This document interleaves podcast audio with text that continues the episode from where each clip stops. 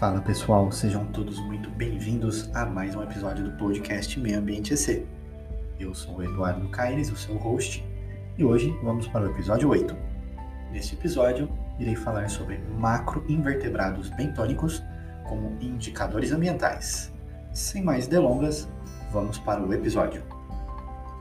Macroinvertebrados aquáticos compreendem indivíduos de diversos grupos como platelmintos, anelídeos, moluscos, crustáceos e principalmente insetos. Estes organismos podem ser vistos a olho nu e capturados em uma malha que vai variar o tamanho, podendo chegar aproximadamente até 500 micrômetros. Estes organismos são encontrados em diversas partes do ecossistema aquático, principalmente na questão da água doce, e eles habitam no sedimento, na coluna d'água, em raízes de plantas aquáticas, pedras, galhos, folhas, enfim, em vários lugares. E durante todo o seu ciclo de vida, podendo ser no todo ou em parte dele.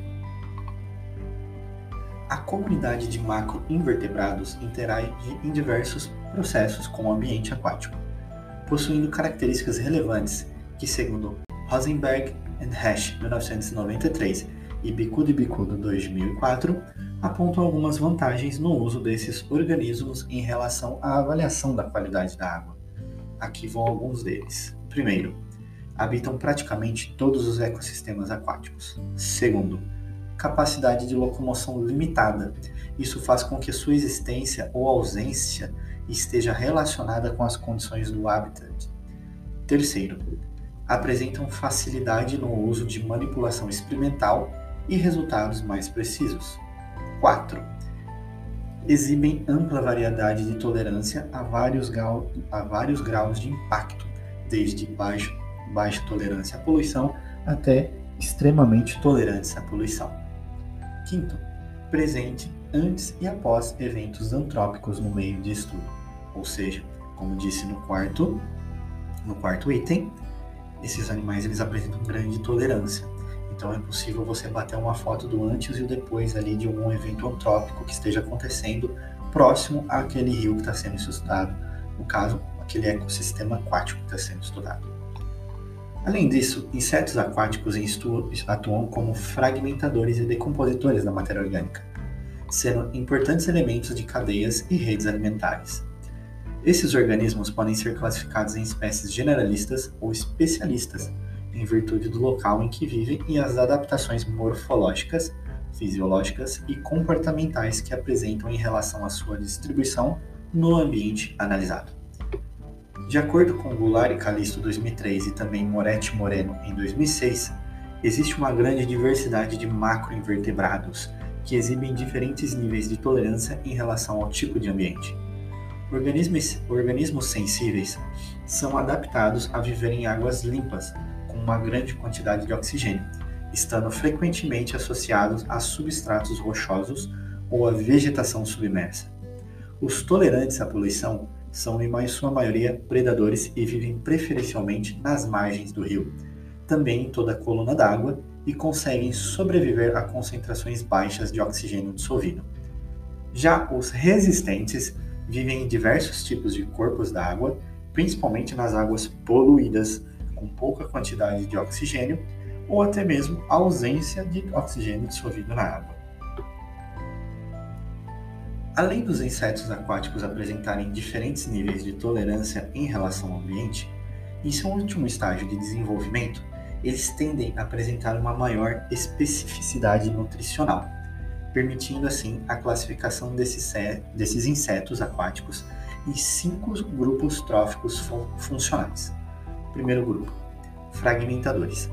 Alimentam-se de tecido vegetal, podendo ser herbívoro ou detritívoro. Segundo, coletores. Alimentam-se de matéria orgânica particulada fina, podendo ser detritívoros ou filtradores. Terceiro, raspadores. Alimentam-se de perifíton aderido à superfície orgânica ou mineral. Quarto, predadores. Estes alimentam-se de outros invertebrados aquáticos ou até mesmo de pequenos vertebrados como peixes e anfíbios. Quinto grupo: parasitos. Esses, por sua vez, alimentam-se internamente ou externamente do corpo de outro organismo. Algumas famílias de macroinvertebrados apresentam diferentes grupos tróficos, como é o caso de larvas das famílias Chironomidae, que são os grupos de dípteras.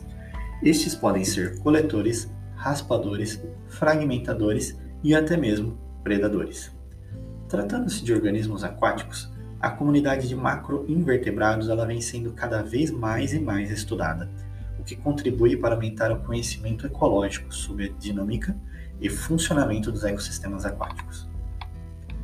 Pessoal, diante de tudo esse exposto, eu faço o fechamento que a utilização deste método é hoje de baixíssimo custo e pode e deve ser empregado em perícias ou em complemento a planos de monitoramento ambiental, planos municipais, enfim, aonde puder ser implementado, pois realmente é muito baixo custo.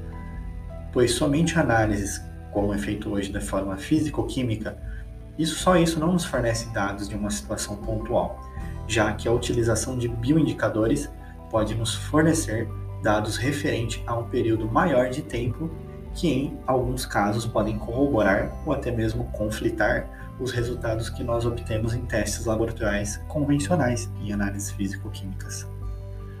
Fechamos então hoje o episódio 8, um episódio bem técnico voltado à questão de análises ambientais e nesse item sobre macroinvertebrados eu gostaria muito de saber de vocês o que vocês acharam sobre esse tema, sobre esse assunto. Deixem nos comentários se vocês já tinham ouvido falar sobre isso, se você sabia dessa técnica, enfim, qualquer comentário que seja pertinente a este assunto. Valeu, um abraço, pessoal. Mais uma vez reforçando, este podcast ele está disponível nas principais plataformas como Spotify e Google Podcasts para áudio e também está disponível no meu canal no YouTube. Você pode encontrar lá o canal no YouTube, no canal no YouTube Meio Ambiente EC, digitando youtube.com/barra Eduardo Caires. Todos os links vão estar na descrição. Um abraço, pessoal, e até o próximo episódio.